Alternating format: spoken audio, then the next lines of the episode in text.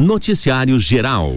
Os, a história do fotógrafo Lúcio Robaskevski é mais uma das registradas no livro, entre aspas, O Interior de Todo Artista, escrito por Mário Lopes. A obra fala sobre a trajetória dos artistas e revela os desafios de produzir arte no interior do Paraná.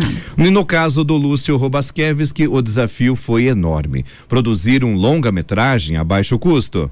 Foi isso que aconteceu com o filme, entre aspas, Zé, a Vida Como Ela É, produzido pelo fotógrafo e realizado com uma equipe de profissionais e artistas iratienses. É, o filme estreou nos cinemas locais e foi exibido também lá em Curitiba. O sucesso foi grande e gerou uma continuação do longa que ainda está sendo produzido.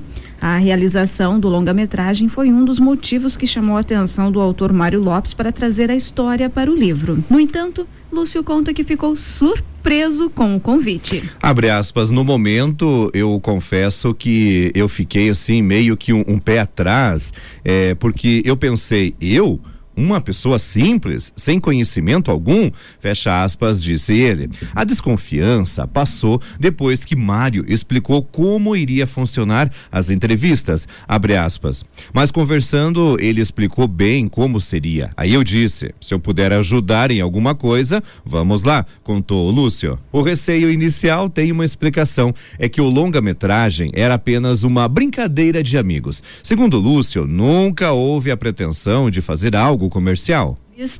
Durante as entrevistas para o livro, Lúcio contou sobre como foi fazer o filme. Abre aspas, eu falei, não tínhamos gasto porque foi o mínimo, apenas alimentação e combustível.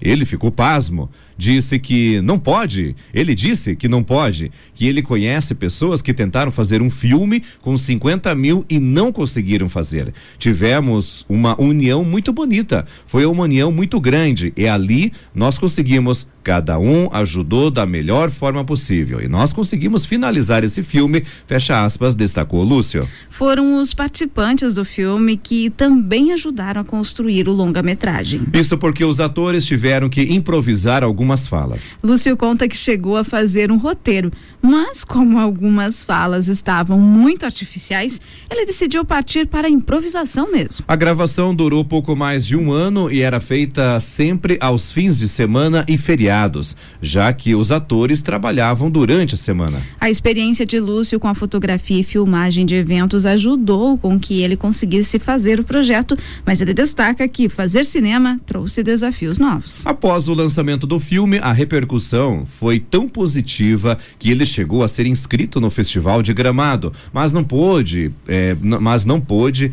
ser qualificado porque o filme não atendia às exigências técnicas de um filme profissional. O segundo filme ainda está em produção e começou a ser gravado no ano, no, no ano de 2020 na localidade de Pinho de Baixo. Contudo, as gravações foram interrompidas por causa da pandemia. Agora, as cenas terão que ser regravadas por causa do equipamento que será utilizado e porque as crianças que participaram das gravações cresceram. O objetivo é refazer para que o filme tenha as condições técnicas para participar participar de festivais. Abre aspas, já estamos com a ideia em mente, parte do roteiro já está praticamente pronto.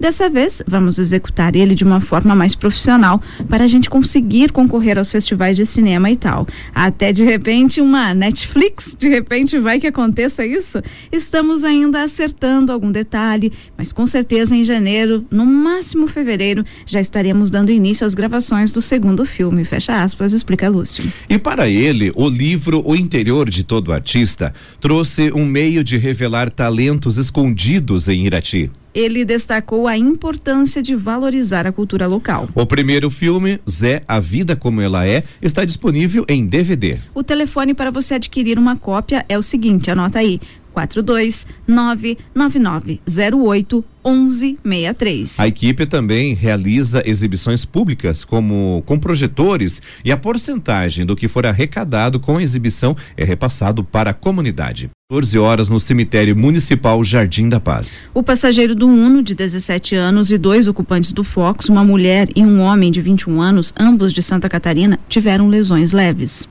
Os três foram levados para a unidade de pronto atendimento à UPA do Batel, em Guarapuava. O motorista do Focus, de 32 anos, não tinha ferimentos aparentes. Ele fez o teste do bafômetro que não apontou embriaguez. Mesmo assim, ele foi conduzido à delegacia de Polícia Civil de Guarapuava para prestar depoimento. A pista no sentido Curitiba teve o trânsito desviado pelo acostamento até as duas e meia. Previsão do tempo. Rosermushi, conta pra gente como é que fica a previsão do tempo para hoje, segunda-feira. Vai continuar esse calor ou não vai, Rose? Bom dia. Bom dia, Juarez. Bom dia, Vânia. Bom dia, você ouvinte do Café com Notícias da 106.9. Começando o ano de 2022, trazendo aí para vocês a previsão do tempo para hoje. Vamos ver como é que vai ficar o tempo hoje, Juarez, Vânia. Vamos ver se vai esquentar que nem ontem, porque ontem foi muito calor por aqui. Segundo o Fernando Mendes, do CIMEPAR, o meteorologista responsável pela previsão de hoje, dizendo que o ambiente continua muito aquecido aqui no Paraná hoje, segunda-feira.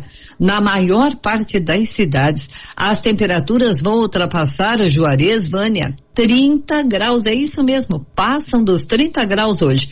Com maior disponibilidade da umidade no ar, há uma tendência de termos ainda um maior número de áreas de estabilidade, atuando a partir da tarde. Vai chover aqui, não chove ali, pancadas de chuvas esparsas, chuvas de verão, como a gente fala.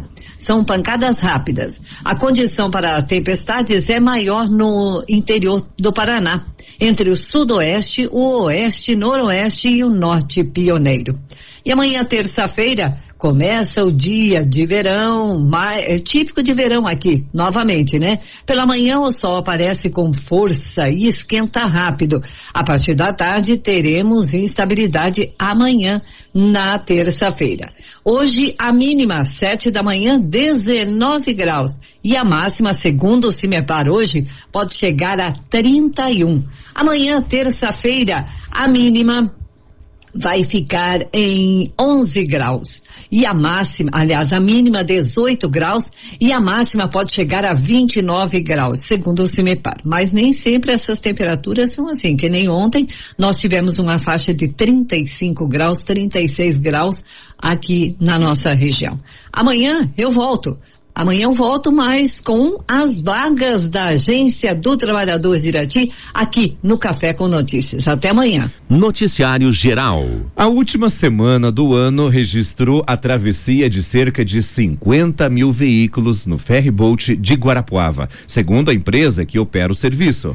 Foram em média 7.600 carros utilizando as embarcações por dia, um movimento 41% maior que a semana anterior, quando a média foi de 5.400 e 59% maior que no começo de dezembro, quando a média era cerca de 4.800 carros por dia. O Departamento de Estradas de Rodagem do Paraná, o DR Paraná, recomenda que os usuários da travessia que estão no litoral, somente para este período da virada do ano, caso haja possibilidade o seu retorno ao longo desta semana, a fim de evitar horários de maior movimento de travessia. E que busquem utilizar horários alternativos, sendo atualmente o tráfego menor a partir das 21 horas e até as 9 horas do dia seguinte. E desde o dia 26 de dezembro, o DR está divulgando informações sobre o tempo médio de espera para comprar o bilhete de travessia, das 9 às 20 horas, horário de maior movimento, no portal do DR Paraná e também pelo perfil no Twitter. A travessia de ferryboat é operada por concessionária, sendo todos os serviços prestados fiscalizados pelo DR Paraná desde a compra do bilhete até o desembarque, seguindo critérios estabelecidos em contrato. Os fiscais permanecerão atuantes durante toda a operação Verão Paraná Viva a Vida de dezembro a março. As embarcações são inspecionadas periodicamente pela Marinha do Brasil, sendo a mais recente o rebocador Sambelo, que passou pelo teste Bollard Pool para verificar sua capacidade de reboque, tendo sido liberado na sequência para entrada em tráfego na Baía de Guaratuba, se juntando às demais embarcações. As informações são da Agência Estadual de Notícias.